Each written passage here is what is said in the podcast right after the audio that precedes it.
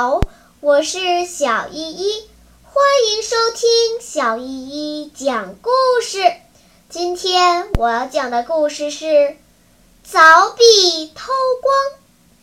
从前有个勤奋好学的少年，叫匡衡。他家里很穷，白天他要干活挣钱，没有时间学习，只有到了晚上。他才能坐下来安心的读书，但是他买不起蜡烛，天一黑就无法再看书了。他的邻居是个富翁，一到晚上就会在家里点上蜡烛，把屋子里照得很明亮。匡衡想到邻居家读书，但是遭到了邻居的拒绝，邻居甚至刻薄地挖苦他说。既然穷的都买不起蜡烛，还读什么书呢？匡衡听后非常气愤，便下定决心，一定要好好读书，将来做一个有作为的人。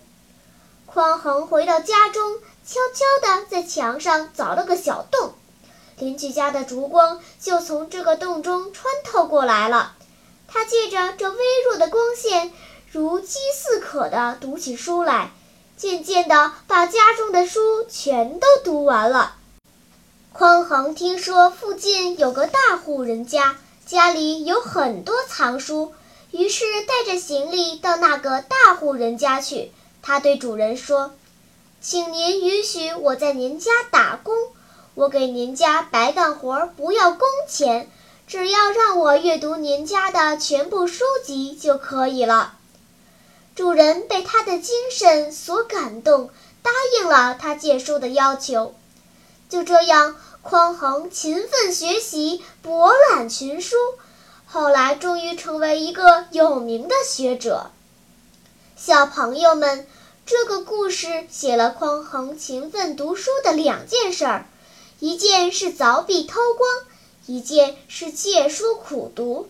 匡衡勇于战胜困难。勤奋读书的精神值得每一个小朋友学习。